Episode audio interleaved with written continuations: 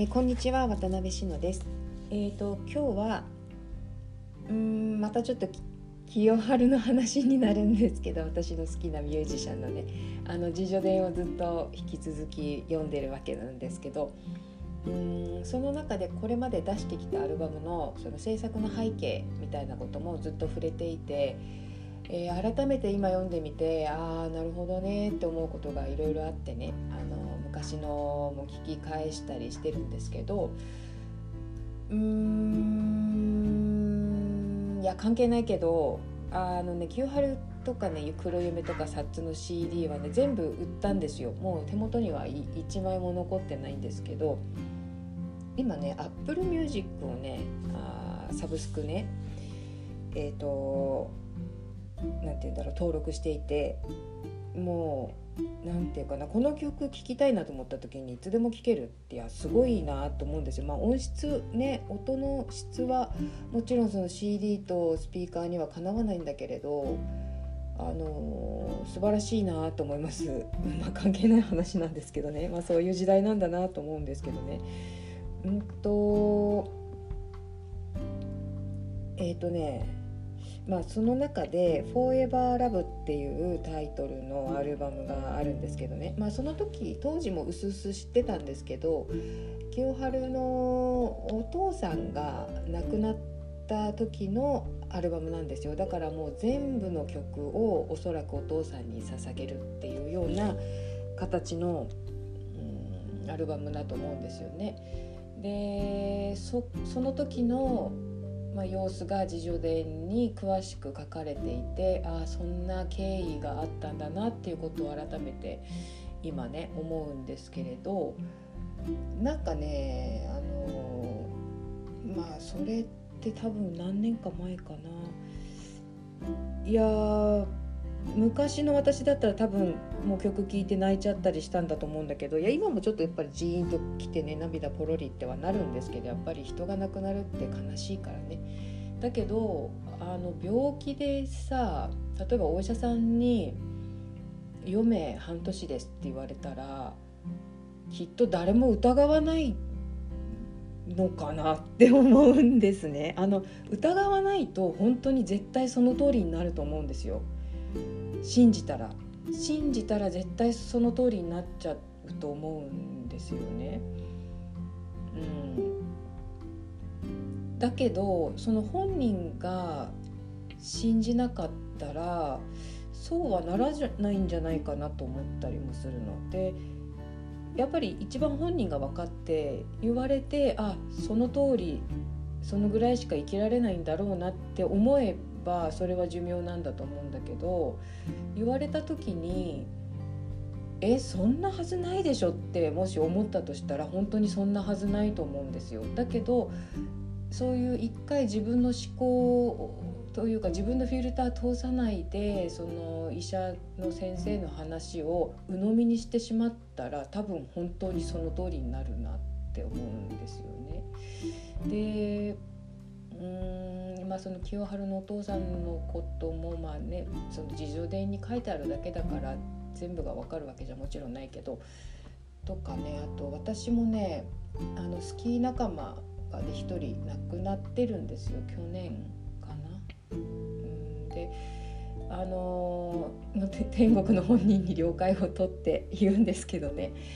あのすごい大事なスキー仲間だったんですよね結構ね。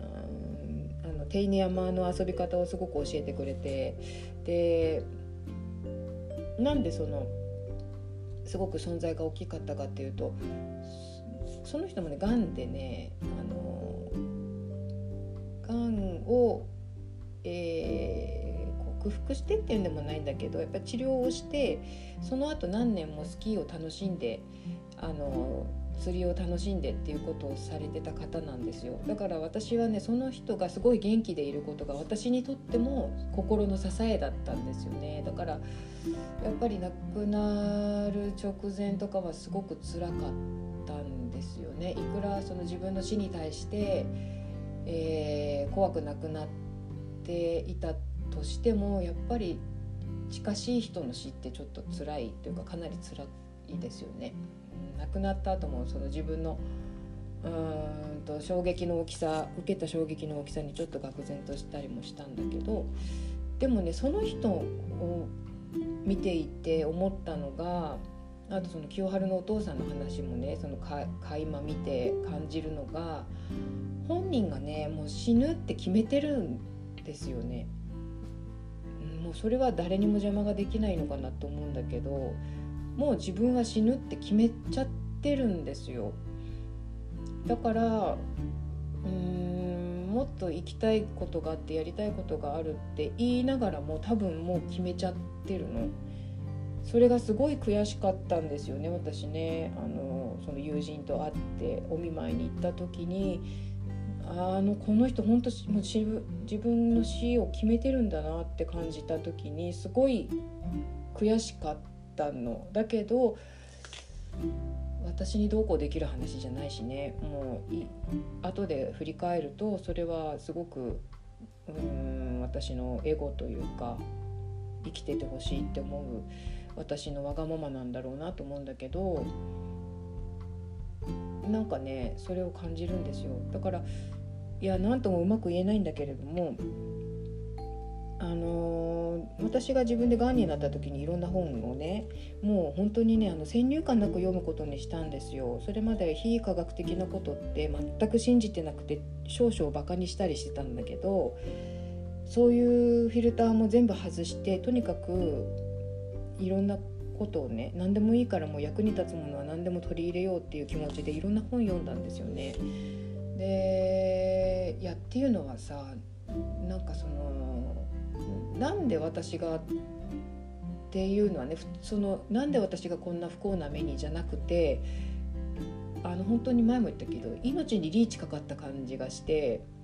で、ね、この世の中からあなたいりませんってすごいイエローカードを突きつけられた気がしたんですよだからなんで私の存在はこの世にいらないんだろうってなんで選ばれてしまったんだろうっていうことをすごい考えたんです。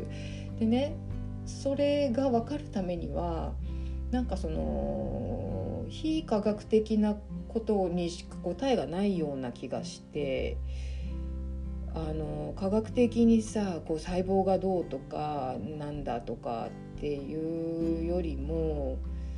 いやその本当大きな地球とか宇宙とかねよく話す人いるんだけど私人が宇宙の話する時なんで宇宙の話するのかなっていつも思ってたんですけどその時になんとなくその宇宙の話にしか答えがないように感じたんですよ。それでなんかその宇宙の仕組みっていうのかなその流れっていうかサイクルっていうかでもうちょっと縮めると地球の環境の中のえー、循環っていうかねその中で私は排除されようとしてるってまさにそういうことじゃないですか命がなくなるっていうことってね。でそれって何でだろうって思ったんですよね。それでまあいろいろ本などを読んで、えーとねまあ、いくつかあるんだけどその中で比較的新しい本で「がんが自然に治る生き方」っていう本があるんですよ。ケリー・ターナーっていう人があの余命宣告受けたもう本当に末期のがんから奇跡的にあの寛解して生きか生き返ったじゃないんだけどあの生きている人にインタビューをしてその人たちの中にある共通点を探った本なんですよね。であのねそうなんていうのかな精神世界に偏ることもなくすごく読みやすい本なんですけどその中でやっぱなんかね9 9つの共通点があるっていうことを書いていてね。でその中の一つがどうしても生きたい理由を持つっていうことがあるんですよ。だからうん自分が死ぬっていうことを考えずそうじゃなくてまあ死死は考えるんだけどそうじゃなくて絶対生きなきゃいけない理由を持つイコールお医者さんの言うことなんか信じないみたいなさなんかそういううーんなんかちょっとうまくいや言えるかと思ったから言えなかったんだけど 言えるかと思ったけど言えなかったんだけど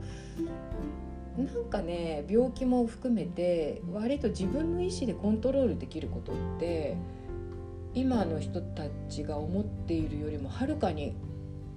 あるんじゃないかなっていう気がしてるんですよ。だからお医者さんの余命宣告って単なるデータ上のことだから人間の体ってもっともっと不可思議でで